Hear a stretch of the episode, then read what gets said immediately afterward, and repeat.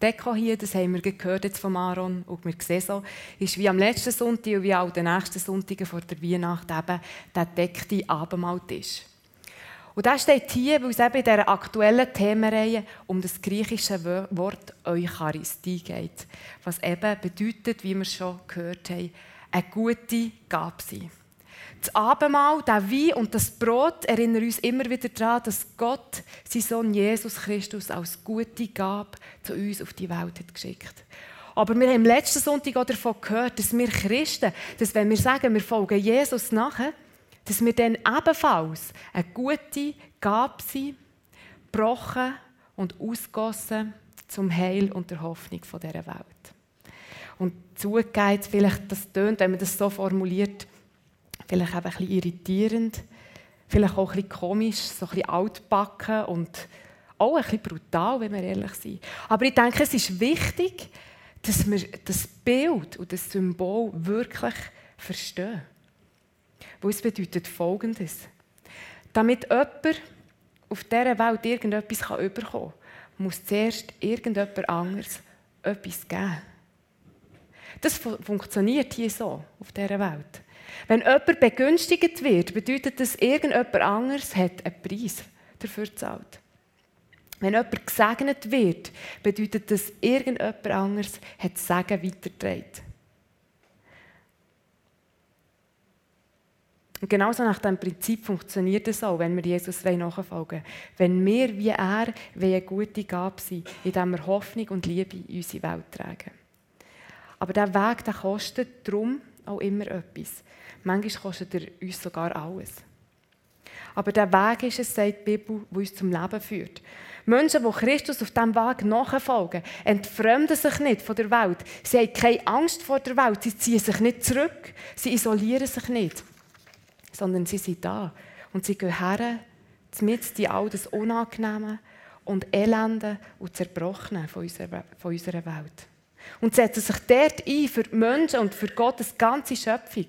Mit all dem, was ihnen zur Verfügung steht, an Talent und Fähigkeiten und Leidenschaften, die sie von Gott bekommen haben. Wenn wir jetzt also den Abendmahltisch sehen, hier vorne oder sonst irgendeinem Ort, soll uns das nicht nur daran erinnern, was wir selber haben bekommen, sondern auch an das, dass Gott uns ruft, dass das, was wir bekommen haben, auch weiterzutragen. Und bis zur Weihnachten werden wir eben in diesen Gottesdiensten, die jetzt noch kommen, auch heute Morgen, ganz unterschiedliche Impulse dazu bekommen, was das eben ganz konkret bedeutet, wie wir uns weitergeben können. Der Aaron schon gesagt hat, wir können nicht getrunken und gegessen werden. Heute Morgen geht es um etwas, wie wir das eben ähm, können machen können, gute Gabe sein, wo kein Nachfolger für Jesus davon dispensiert ist. Und ich habe eine kleine Karikatur mitgebracht zu diesem Thema.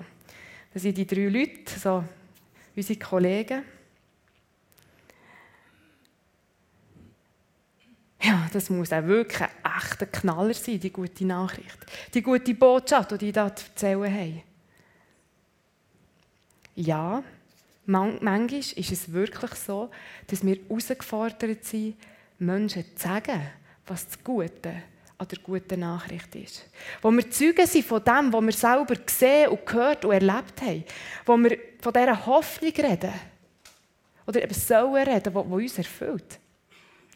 In diesem Moment ist genau das unser Weg, eine gute Gabe für die Welt zu sein. Und wir lesen das zum Beispiel in 1. Petrus 3,15, dort steht es nämlich so. Allein Christus, den Herrn, sollt ihr ehren. Seid immer bereit, Rede und Antwort zu stehen, wenn euch andere nach der Hoffnung fragen, die euch erfüllt. Die Frage, die sich uns jetzt hier stellt, ist einfach, ja, wie? Wie genau? Wie, wie fasse ich das, was ich glaube, in Worte, wo, wo, wo verständlich sind? Das ist für viele Nachfolger von Jesus, ich beziehe mich damit ein, immer wieder eine Herausforderung. Und heute Morgen geht es genau darum, dass wir, uns, dass wir darüber nachdenken und dass ihr Denkanstöße bekommen wie unser Glaube kann sprachfähig werden kann, was es dazu braucht und vielleicht auch, was eben nicht. Was wir vorneweg muss wissen, also ein Theologiestudium ist keine Voraussetzung. Und für alle, die, die sich jetzt schon hingern gelernt haben, ihr dürft wieder vorne sitzen. Sorry. Und in Apostelgeschichte 4 steht eine Geschichte über Petrus und über Johannes, die vor einer jüdischen ähm, Rat, Hohen Rat müssen treten und dort müssen antraben, weil sie im Namen von Jesus einen Mann haben geheilt, der seit vier, über 40 Jahren gelähmt war. Und sie haben sie gefragt worden, warum sie das gemacht haben und welchem Namen dass sie das gemacht haben. Und sie sind dort hergestanden und haben den Namen von Jesus Christus bezeugt. Und in dieser Geschichte, wenn ihr sie nachlesen wollt, Apostelgeschichte 4, wird betont, wie die führenden Männer dort, die studierten Juden, erstaunt waren wo sie gesehen haben, wie sicher und ohne Angst Johannes und Petrus einfach von Jesus können erzählen Sie haben gesehen, das sind keine Gelehrten, keine Studierten, ganz einfache Leute. Und sie waren perplex, weil sie, gewusst, äh, weil sie nicht gewusst wie haben die das können? Was ist dort passiert? Warum haben die das können?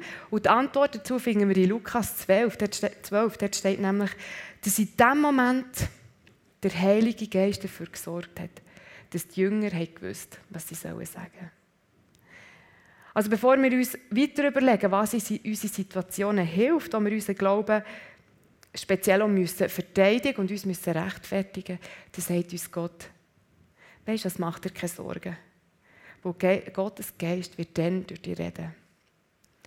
Und ich finde, das ist wichtig, dass wir das wissen. Im Zusammenhang mit Anklage und Verteidigung wird der Heilige Geist, also Gottes Weisheit und Kraft, wo, wo in allen lebt, die Jesus nachfolgen, wird der ganz bewusst betont. Aber in der Bibel lehrt uns auch zum Beispiel in Römer 5 oder in Apostelgeschichte 1, dass wir immer auf dem Weg, immer auf dem Weg in der Nachfolge mit Jesus, von Jesus mit Hilfe vom Heiligen Geist dürfen rechnen. Unter anderem in Form von Weisheit und von Liebe und von Kraft. Das Versprechen haben wir und das gilt. Was Gott schon an Mose versprochen hat, das gilt auch für uns. Und er gesagt der Herr selbst geht vor dir her. Er steht dir bei und verlässt dich nicht. Immer hält er zu dir. Hab keine Angst und lass dich von niemandem einschüchtern. Niemals, niemals sind wir auf dem Weg von der Nachfolge allein unterwegs. In allem sind wir durch und durch von Gott abhängig. Es sind nicht wir, auch wenn wir vielleicht rhetorisch noch so begabt sind und mit noch so einer ehrlichen Motivation und einem noch so authentischen Zeugnis von Gott reden. Trotzdem sind es nicht wir, die Menschen von der Existenz von ihm, von seinem Wesen und von seiner Geschichte mit uns Menschen überzeugen können. Was wir sagen, kann der Weg für Menschen zu Gott ebnen oder steiler machen. Da bin ich davon überzeugt. Aber schlussendlich ist die Bibel klar. Nur Gottes Geist kann schlussendlich Herzen erreichen. Was es von uns braucht, ist unsere Bereitschaft und unser Bewusstsein. Mit meinen Worten kann ich ein Segen sein für andere. Und das bedeutet, dass wir für Verantwortung übernehmen, dass wir für selber denken. Und es bedeutet auch, dass wir die nötige Arbeit auf uns nehmen, die es braucht, damit unser Glaube eben sprachfähig wird. Und an dem wollen wir jetzt heute Morgen noch so ein bisschen zusammen arbeiten. Und ich habe ein Zitat mitgebracht, das ist von Klaus Hämmerle. Er war Bischof von Aachen. 1992 bis, äh, 29 bis 94 hat er gelebt. Und der hat das in einem Konzept für die Jugendarbeit geschrieben. Lass mich dich lernen, dein Denken und Sprechen, dein Fragen und Dasein, damit ich daran die Botschaft neu lernen kann, die ich dir zu überliefern habe. Lass mich dich lernen, dein Denken und Sprechen, dein Fragen und Dasein, damit ich daran die Botschaft neu lernen kann, die ich dir zu überliefern habe. Okay, also wir sind schon nur sprachlich hier nicht ganz einfach unterwegs. Kann man einen Menschen wie lernen, einfach so wie eine Fremdsprache? Und vielleicht fragst du dich auch, was bedeutet das bitte? Botschaft neu lehren. Meine, Gottes Botschaft ist doch klar, oder? Mir hat das Zitat sofort fasziniert, wo ihm hier raus eine Haltung völlig anspringt. Eine innere Haltung von jemandem gegenüber einem anderen Menschen. Eine Haltung, die der andere Mensch wie zu einem Partner, zu einem Dialogpartner macht. Und ihn nicht degradiert zu einem Ziel oder zu einem Opfer. Es ist eine Haltung, die Interesse zeigt am Gegenüber. Es wollen lernen, es wollen verstehen, wo, wo die Person steht. Was es denkt, was er denkt, wie es ihm geht. Wo die Person steht. Das ist eine Haltung voller Respekt. Und ich glaube, das ist etwas, was wir uns selber prüfen können, bevor wir uns überhaupt überlegen, was für Worte brauchen wir denn, um von Jesus zu reden. Etwas, was wir uns selber prüfen und uns schaffen können. Weil so steht es nämlich im 1. Petrusbrief, den wir vorhin gelesen haben, weiter. Seid freundlich und mit Achtung für die anderen. Und das bringt uns meiner Meinung nach zu einem ganz wichtigen Punkt, nämlich dass Antworten immer mit Zulassen anfängt. Und Zulassen, das muss man wollen. Und da unterscheiden wir uns nicht von den Leuten, die wir von Gott erzählen wollen. Interessanterweise erwarten wir ja das immer von unserem Gegenüber. Aber selber haben wir vielleicht eher so ein bisschen, Entschuldigung, den Ausdruck, aber so eine Friss- oder Stirbhaltung, wenn es um Glaubensthemen geht. Unsere Botschaft, die erzählen wir vielleicht gelegen oder ungelegen, egal wie sie beim anderen ankommt. Das Gegenteil aber bedeutet, dass wir uns bewusst sind, dass Reden über den Glauben eine aktive Haltung von uns erwartet und erfordert. Indem wir Interesse zeigen an unserem Gegenüber. An dieser Art, wie, wie, wie er denkt und wie er redet und, auch wie er fragt und wie er ist. Und natürlich meine ich damit nicht, dass wir alles müssen gut finden und, und, und eben gleicher Meinung mit dem Gegenüber müssen sein. Nein, ich rede von der Haltung hinten dran. Interesse haben am Denken. Unser Denken ist immer geprägt von dieser Kultur und Zeit, in der wir drinnen leben. Es ist so, dass wir heute eigentlich davon ausgehen, dass wir von Natur aus so logisch, vernünftig und rational sind. Und, gar nicht realisieren, dass die moderne Welt die Art und Weise, wie wir denken, geformt, verändert und gestaltet hat. Die Art, wie wir heute denken über die Welt. Die Art, wie wir, die Art, wie wir heute über uns selber denken und auch, wie wir über Gott denken. Interesse haben am, am Sprechen, am Reden, verständlich vom Glauben reden, ist gar nicht so einfach. Aber wir können Menschen helfen, uns zu verstehen, wenn wir so reden, dass wir Begriffe, Bilder und Beispiele brauchen, wo, wo, wo sie Zugang dazu haben. Am Fragen bedeutet, weiss ich, was Menschen wirklich bewegt? Kenne ich ihre Fragen? Kenne ich ihre Sorgen, Nöte und Ängste? Und, und dass sie mich auch fragen, was kann ich darauf antworten? Jesus hat ganz eindrücklich in dieser Haltung gelebt. Zum Beispiel in seinen Gleichnissen, als nur ein Beispiel, hat er Bilder gebraucht, die, die die Leute damals kennt und haben verstanden. Und er hat in denen geredet und hat ihnen so helfen, zu verstehen. Und auch die ersten Christen haben sich daran gemacht, Bedeutung und die Auswirkung von diesem wirklich epochalen Ereignis von der Auferstehung von Jesus ihre Sprache weiterzuerzählen, die die Menschen würden, haben, haben verstanden oder würden verstehen. Sie haben die Welt um sich herum angeschaut und haben Beispiele, Bilder Erfahrungen und Vergleiche gefunden, wo die Menschen vertraut waren damit. Sie haben zum Beispiel geschrieben, wie wir in der Bibel lesen können, was am Kreuz passiert ist haben sie gesagt, es ist so, wie wenn ein Anklagter freigesprochen wird. Das ist ein Bild, ein juristisches Bild aus, aus dem Gerichtssaal. Es ist wie, wie wenn sich zwei Menschen versöhnen. Genau, das ist dort passiert. Ein Bild aus, Welt, aus der Welt der Beziehungen. Es ist wie eine gewonnene Schlacht. Es ist eine gewonnene Schlacht, ein abschließendes Opfer. Es ist wie wenn ein Find geliebt wird und so weiter. Und das, alles, das sind ganz verschiedene Bilder und sie sind alle richtig und sie sind alle kraftvoll und sie können alle nebeneinander stehen. Wo es immer um die genau gleiche Botschaft geht und zwar um die von Jesus Christus, der gekommen ist, um die Welt zu retten. Man könnte natürlich jetzt an dieser Stelle anfangen zu diskutieren, ja, welche Vergleiche und Bilder sind heute mehr oder weniger verständlich, aber um das geht es mir gar nicht. Es geht mir hier um erster Linie um unsere Haltung, unseren Menschen gegenüber, wo da zum Ausdruck kommt und wie der Klaus Hämmerle in seinem Zitat beschrieben hat. Lasst uns offen sein. Wirklich, lasst uns offen sein. Das ist mein Wunsch. Nicht im Gegensatz dazu, dass wir Frauen und Männer sind, die zu unseren tiefsten Überzeugungen stehen, stehen sondern im Sinn, dass die tiefen Überzeugungen, die wir haben, uns nicht verhärten, uns nicht reizbar machen und nicht isolieren und nicht uns gedanklich unbeweglich machen, sondern im Gegenteil, dass unser Glaube, unsere tiefen Überzeugungen dafür sorgen, dass wir eben gedanklich beweglicher und flexibler und anteilnehmender werden. Überzeugung und Bescheidenheit, die können nebeneinander existieren. Ich glaube, das ist möglich. Und ich glaube auch, es ist dringend nötig. Lass mich lernen, dein Denken und dein Sprechen, dein Fragen und Dasein, damit ich daran die Botschaft neu lernen kann, die ich dir zu überliefern habe. Und wir wollen darum in den nächsten Minuten auch so ein bisschen wie die ersten Christen auch noch um uns herum schauen, ähm, in unsere Welt, wo wir drinnen leben. Und vieles von dem, was ich jetzt ähm, in den nächsten paar Minuten wird sagen, haben einige von euch hier auch schon gehört, nämlich in den Predigten nach der Sommerferien, wo wir uns ausführlich ähm, mit unserer Weltanschauung auch beschäftigt haben. Jetzt könnt ihr schauen, ob ihr es noch wisst.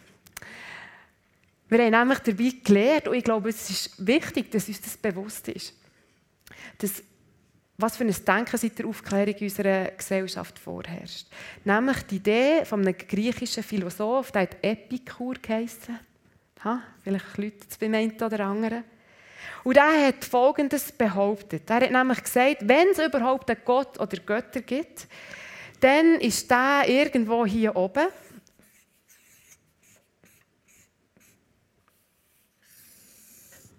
Und wir, die Welt, wir sind hier unten. Da gibt es keine Verbindung. Wir sind auf der Erde, Gott ist im Himmel. Es gibt keine Schnittstellen. Wir Menschen sind hier auf uns allein gestellt, hat er gesagt, allein von uns selber abhängig. Und Gott, sofern er überhaupt existiert, interagiert nicht, kümmert sich nicht und, kümmert sich nicht und ist einfach irgendwo für sich. Und mit der Aufklärung ist diese Weltanschauung populär geworden. Die Industrialisierung, die technischen und wirtschaftlichen Fortschritte, die grosse Freiheit im Denken, alles das hat dazu geführt, dass Gott und geistliche, spirituelle Themen immer mehr den Rand der Gesellschaft und vom öffentlichen Leben hier unten sind gedrängt worden. So dass wir es heute ganz selbstverständlich finden, und so aufwachsen mit dieser Trennung zwischen einem öffentlichen Leben, einem normalen Leben, das hier stattfindet, und einem geistlichen Leben irgendwo da oben, privat, aber etwas, was sicher nicht hier irgendetwas zu suchen hat, sondern etwas, das in einem privaten Bereich ist und nichts im öffentlichen Leben verloren hat. Hier oben ist Gott okay, aber hier im richtigen Leben, hier passt er nicht her. Und er verträgt sich nicht mit Vernunft, mit Wissenschaft und Fortschritt. So denken und leben wir heute in diesem aufgesplitterten Verständnis von, von der Wirklichkeit, dass es wie zwei Wirklichkeiten gibt. Und wir nehmen an, dass das normal ist, so die Welt zu sehen und dass das schon immer so, so ist. Und das Denken, das ist so tief in uns drin und lässt die Menschen hier in der westlichen Welt auch annehmen, dass eine Entscheidung für Gott, dass der Glaube an das, was in der Bibel steht, automatisch auch eine Entscheidung ist gegen alles, was hier unten ist, gegen alle Vernunft, gegen Wissenschaft, gegen Fortschritt, irgendwie schlussendlich auch, auch gegen das Leben. Gott ist darum für viele eher so ein Auslaufmodell, das überholt ist und versucht, uns zurückzuziehen in ein primitives und rückschrittliches und barbarisches und vorwissenschaftliches Zeitalter. Und andere Menschen sind erst gar nicht in der Auffassung, Gott sei überholt oder unfähig, hier mit der Vielschichtigkeit und Komplexität von unserem Leben umzugehen. Für sie hat Gott überhaupt gar nicht existiert. Und wir haben in den letzten Jahren eine Anzahl von sehr schlauen Wissenschaftlern gehört, die zu Wort sich gemeldet haben, die leidenschaftlich und selbstbewusst haben argumentiert, dass es ganz sicher keinen Gott gibt. Dass Menschen den Glauben an einen Gott ablehnen und ihn bestreiten, das ist selbstverständlich nicht neu. Aber es lässt sich nicht leugnen, dass hier heute in unserer Gesellschaft immer mehr Leute einem christlichen Glauben, einem christlichen Lebensentwurf ähm, den Rücken kehren. Sie sind skeptisch, auch ein zynisch, unsicher. Und wenn man die Leute fragt, warum, das sind nicht wenige, die nicht nur denken, Gott sei einfach nicht mehr zeitgemäß, weil er gar keinen Berührungspunkt hat mit dem echten, richtigen, normalen Leben, sondern sie befürchten sogar, dass der Gott auch schädlich ist.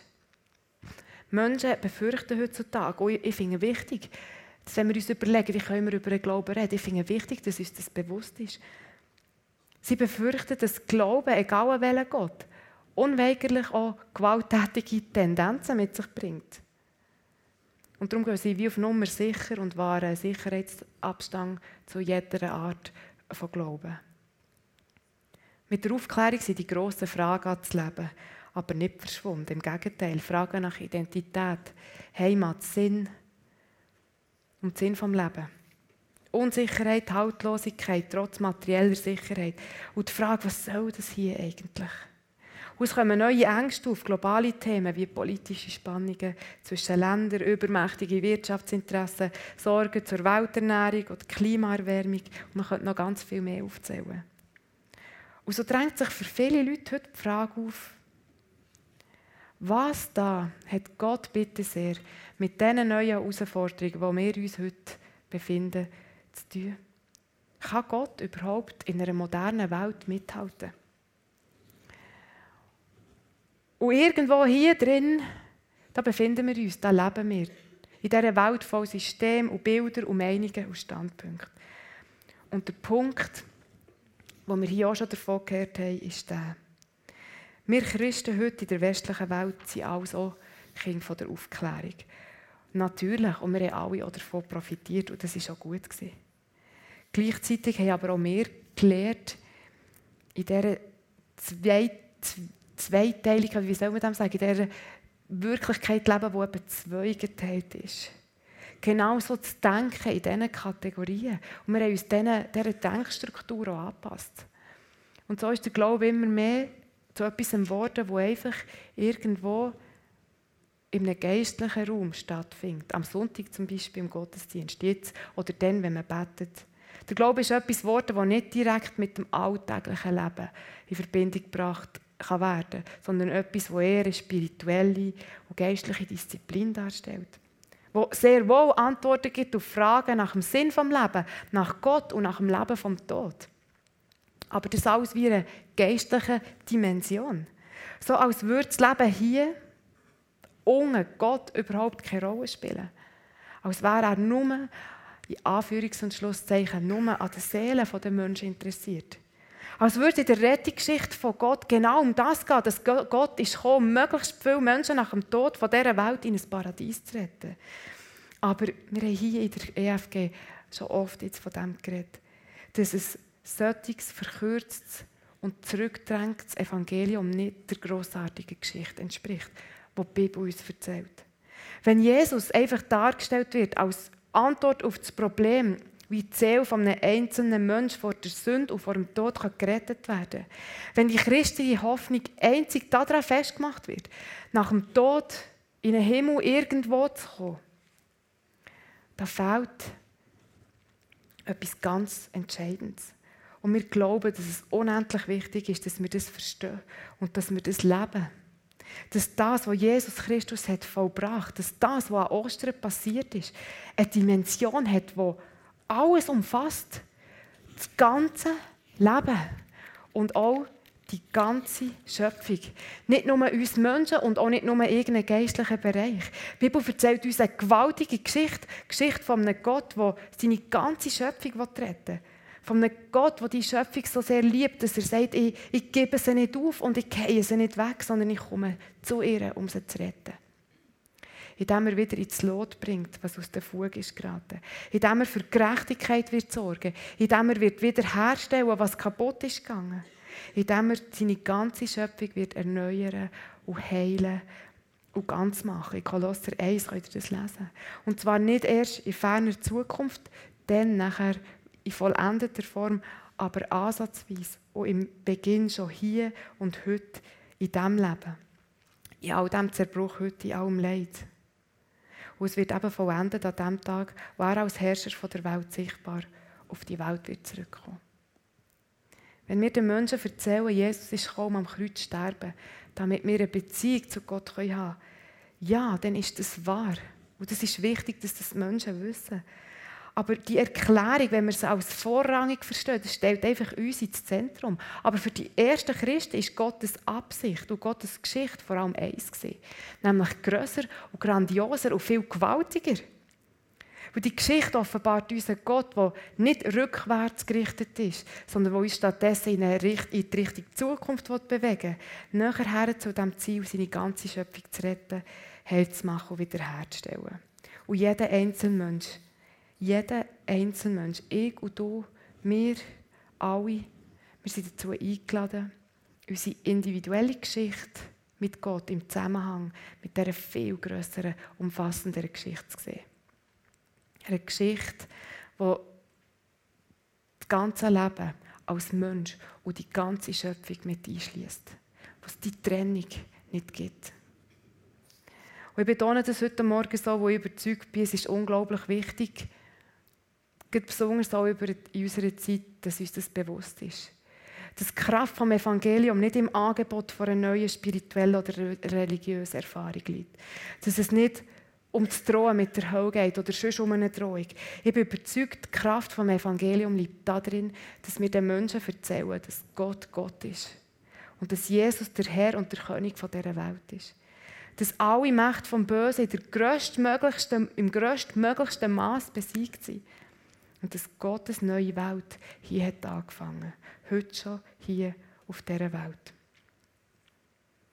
Wenn wir das, es ist wie eine Verkündigung, die eine Tatsache darstellt, wie die Bibel die Welt beschreibt. Und das fordert uns raus. Gottes gute Botschaft stellt hier wie eine, eine, eine radikale Herausforderung für, für die gesamte Denkstruktur von der Aufklärung dar. Nicht nur für eben Menschen, die Gott nicht kennen, sondern auch für uns. Und zwar nicht erst dann ist es eine Herausforderung, wenn es darum geht, mit anderen Menschen über den Glauben zu reden.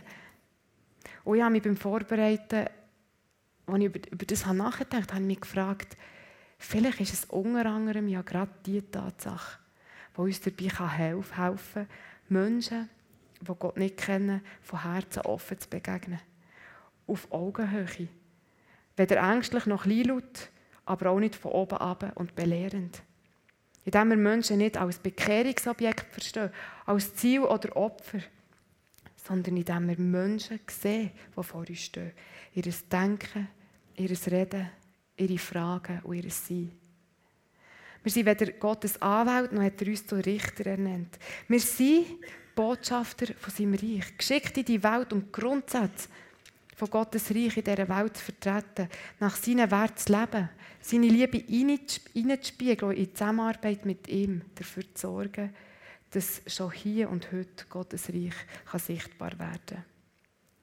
Wenn wir über ihn reden, dann müssen wir seine Existenz nicht beweisen. Aber unsere Antworten und die Art und Weise, wie wir leben, können auf ihn herweisen und Menschen einladen, sich nach dem guten Gott auszustrecken. Und zum Schluss äh, möchte ich die Geschichte erzählen von 1. Mose 28, nämlich von einem Mann, der Jakob geheißen und der hatte einen grossartigen Traum gehabt. Und mir hilft das, das Bild von dieser Geschichte, ähm, wenn ich eben auf andere Menschen zugehe, mit anderen Menschen rede. Ihm ist nämlich etwas passiert, und zwar war er auf dem Weg nach Haran und es ist dunkel geworden. Er hat sich abgelegt zum Schlafen und er hat eben geträumt. Und genau, vielleicht kennen das einige, es ist der Traum von vor Himmelsleiter oder Himmel ist aufgegangen und er hat eine Leiter gesehen, wo Engel auf und ab gestiegen sind und er hat gesehen, wie Gott dort steht und mit ihm redet. Und wisst ihr, was ich so das Tolle finde an dieser Geschichte ist? Er wacht dann auf und er sagt, tatsächlich, an diesem Ort ist der Herr und ich habe es nicht gewusst. Tatsächlich, Gott ist hier und ich habe es nicht gewusst. Das Bild von dem Aufwachen von Jakob, das berührt etwas in mir. Besonders gerade für die Zeit, in der wir drin leben. Das ist doch unser Ziel. Dass Menschen wie eine Art aufwachen, dürfen aufwachen und sagen, tatsächlich, an diesem Ort ist der Herr und ich habe es nicht gewusst.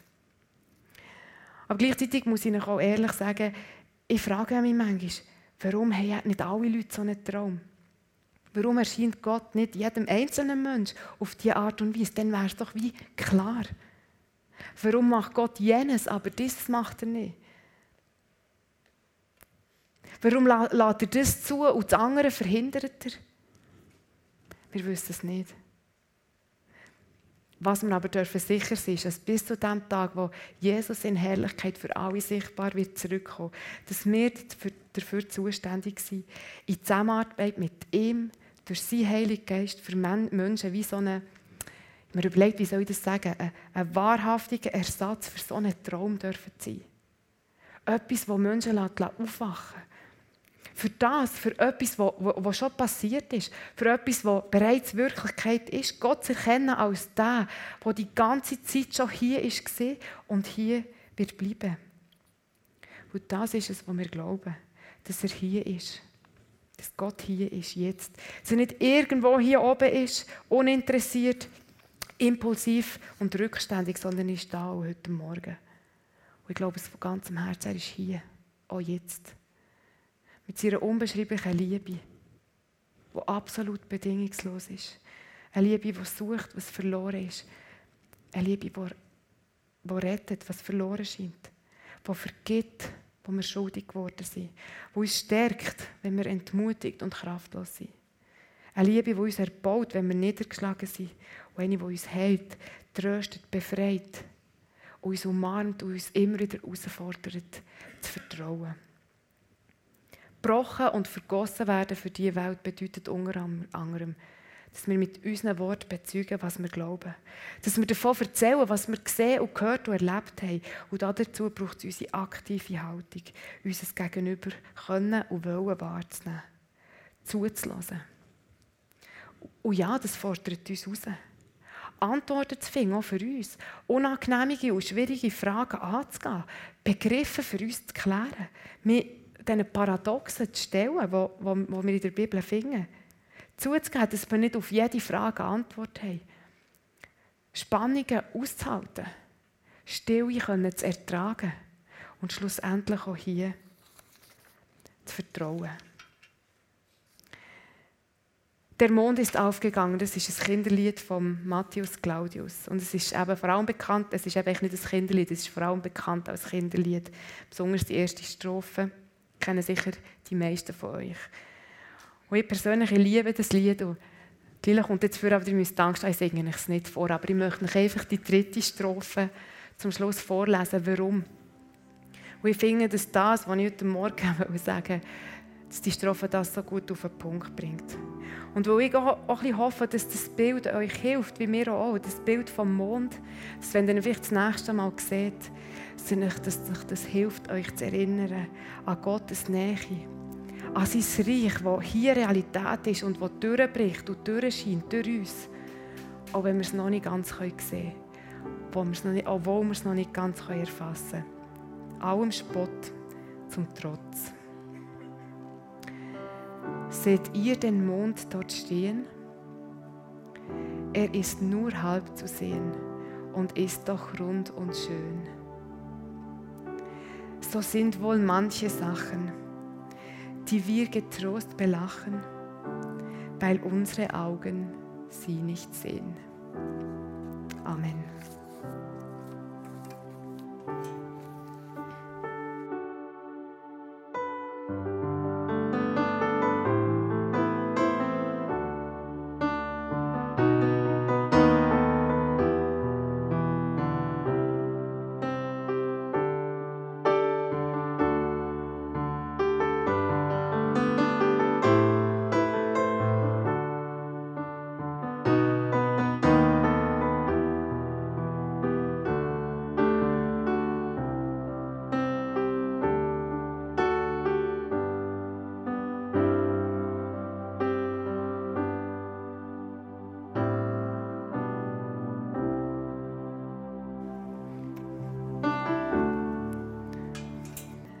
Und ich möchte zum Schluss für uns alle beten.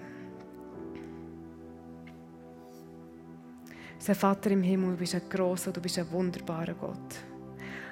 Und du allein verdienst es, angebetet zu werden und gross gemacht werden. Dir allein ist der. Danke für das, was du da hast. Indem du Jesus Christus hast geschickt auf die Welt. Und danke für das, was du tust. Heute. Um uns zu retten zu erlösen, heil zu machen und zu verändern zu deinem Wohlgefallen. Herr, und manchmal finden wir fast keine Worte, die, die dir richtig beschreiben können. Und manchmal ist es so das, was uns so davon abhält, von dir zu reden. Aber es ist auch genau das, was der Grund ist. Dass wir nicht aufhören von dir zu erzählen. Und ich bete einfach um die wunderbare Geist, dass du kommst und jedes einzelne von uns ausrüstest für die nächste Woche mit dem, was wir brauchen. Schenk du speziell Trost und Kraft für, für alle von uns, die, die in schwierigen Situationen stehen, die vielleicht Antworten suchen, Auswege brauchen. Herr, bist du ihnen nach. Danke vielmals, dass du mit uns bist. Amen.